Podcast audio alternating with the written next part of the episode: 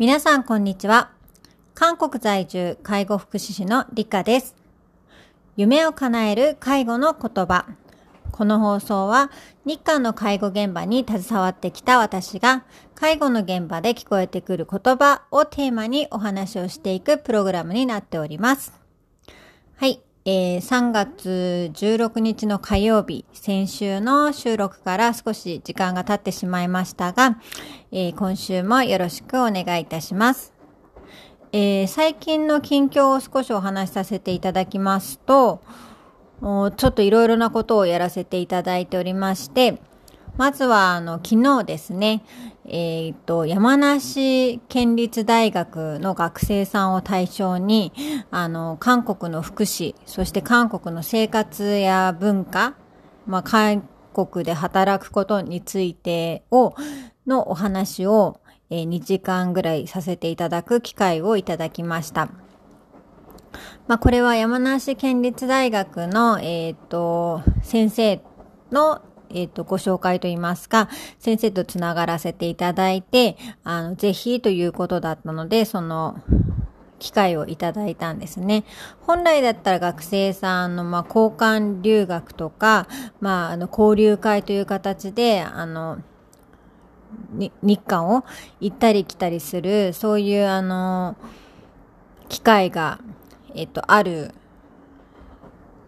あるということだったんですけども、去年からコロナの影響で学生の交流がオフラインでの、ね、交流ができていないということで、今回オンラインであの交流をするということで、そのまあイベントといいますか、その、えっ、と、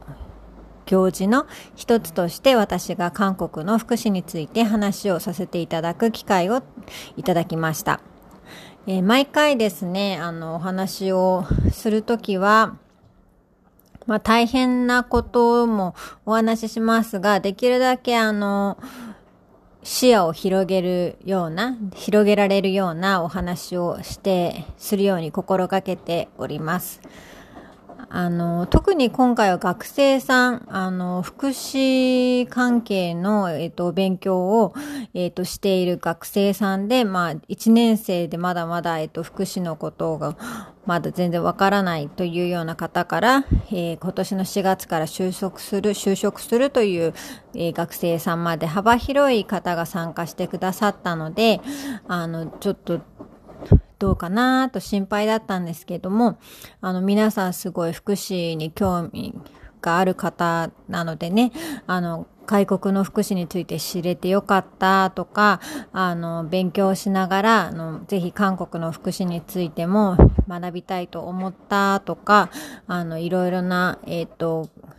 外国に、の他の外国についても知りたくなったとかっていう感想をいただいて、すごくあの私も新しい経験といいますか、いい経験ができたなというふうに思っております。まあ今まではですね、あの、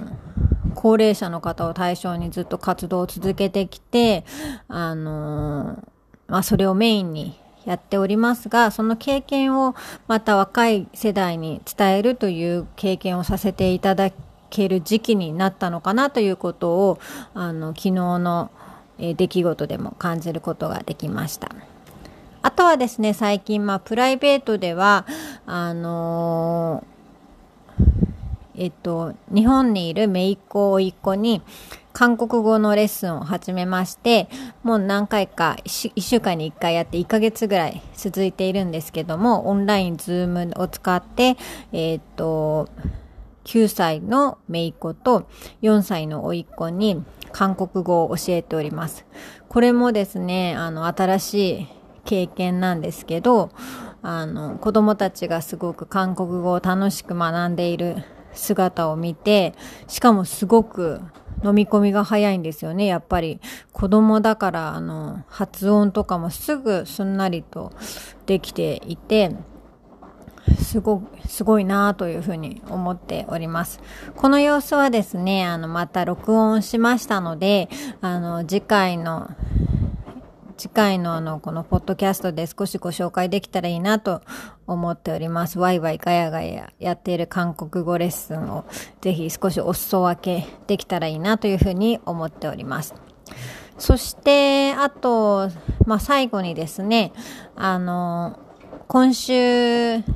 の、えー、っと、今週というか、まあ、この週末、今度の週末から、えー、っと、介護福祉士が教える人を助けるときに役立つ韓国語ということで、というテーマで、あの、無料レッスンを行わせていただくことになっております。これはまた、あの、詳しくは、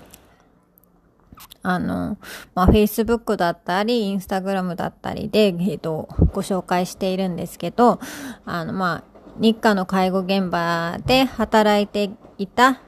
働いてきた私だからこそ使える、だからこそ使えると言いますか、まあ、そういう現場ですぐに活かせる、えー、韓国語、初心者の方からもすぐにもう道端で人が困ってる時に使えるような、そんな韓国語をちょっとおし、ご紹介したいなということで、無料レッスンを3日間ご用意しております。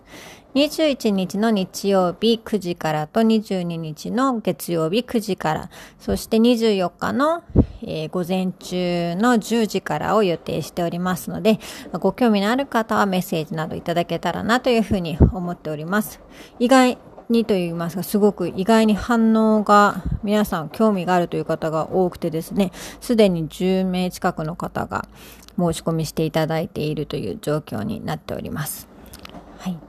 ではですね、今日はですね、早速なんですけど、早速と言いますか、やっと、やっと本題に入りますが、えー、今日はですね、あのー、一つ聞いていただきたい音声があります。あの、カボちゃんっておしゃべりロボットがあるの皆様ご存知でしょうか？あの、私の働いているデイサービスにもカボちゃんが、韓国語を話すカボちゃんが、えっ、ー、と、いるんですけども、そのカボちゃんを、えっ、ー、と、交流している利用者さんの様子をちょっとお聞きください。やはり、さがだ。 야가 이상해. 너 이상해. 그냥 품에 안고 노래하는 거야. 말은 흑사. 아니야. 이제 하는 좀. 나는 좋아. 맘에 들어. 대단해.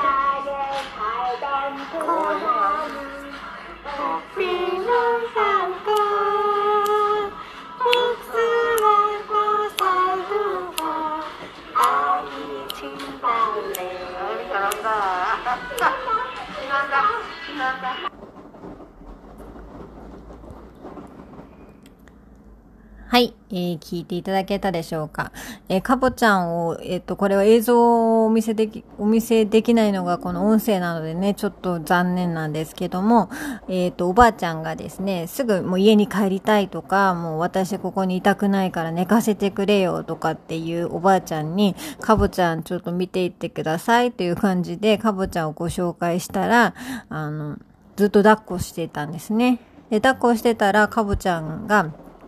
急に歌い出したんです。かぼちゃん歌も上手でですね、もう何パターンも歌を歌えるんですけど、そのかぼちゃんが歌い出したので急に歌い出したからおばあちゃんがびっくりして、なんかこの子おかしいんだけど、おかしくなっちゃったよ、どうしようってあの私たちに 言ってきたんですね。まあそういう心配、誰かを心配するっていうそういう姿も、あの、その方から見れたのがすごいなんか心がキュンとして、いた、キュンとしまして、あの、私も嬉しかったんですけれども、で、どうしたの？どうしたの？って言ってたら、あの、一緒に歌を歌い出して、あの、そのかぼちゃんのお話に合わせて、上手だねって言ったり、あの、面白いねって言ったりして、お話をしているって、すごい、こんなに声を上げて笑ってくださる方じゃないんですけども、一緒に笑ってくださって、その姿を見て私もちょっとほっこりしたなというエピソードでございます。まあ、こういうふうにですね、今、ロボットを使ったりする、あの、いろいろな介護サービスだったり、ロボットを活用して利用者さんの、えー、生活にそのロボットを導入するっていうことがいろいろ、えっ、ー、と、検討されていたり実践されていると思うんですけども、あの、まあ、このカボちゃんもロボ、おしゃべりロボットなので、まあ、ロボットっちゃロボット、人形ったら人形なんですけど、こういう一つのもので誰かが少しでも幸せになれるっていうのをこうつなげてあげるっていう役役割はやっぱり私たち介護士がしてしていくべきだなというふうに思いました。ただロボットとただ人おばあちゃんとかがいてもそれはそのケミストリーは生まれなくてあのそこにこの方に合うようにそのロボットをどういうふうに関わらせてあげるか関われるようにしていくかっていうことがこの私たち介護をする人の役割かなというふうに思いました。とにかくその突然かぼちゃんが歌い出した時のおばあちゃんの戸惑いように私もちょっとすごいあの笑っちゃってあのでそういうまあそういう戸惑いとかもやっぱり人の、ね、生活の中で大切ですよね。ただあの心が一定になる一定でいるというよりもあこの子どうしちゃったのかしらっていうふうに心配をする気持ちっていうのもこの利用者さんこのおばあちゃんから見れたのがすごく私は嬉しくてこの映像をいつもあの繰り返し見てしまうっていうえー、っとちょっと仕事病、職業病があります。まあでもそれで自分も癒されるのでね、いいなっていうふうに思います。まあ、今日はこんな感じでいろいろお話をさせていただきましたが、えー、ロボットと上手に付き合うためにというようなテーマでお話をさせていただきました。えー、先ほどもお知らせを何回かさせていただきましたが、えー、今月はちょっと3月ということで、あの、いろいろなことに挑戦している、えっ、ー、と、月になっております。また今後も、ポッドキャストだけでなく、まあ、Facebook や Instagram だったり、えー、いろいろなところで皆さんとつながっていけたらいいなというふうに思います。それでは今日はこの辺で聞いてくださってありがとうございました。アンニョン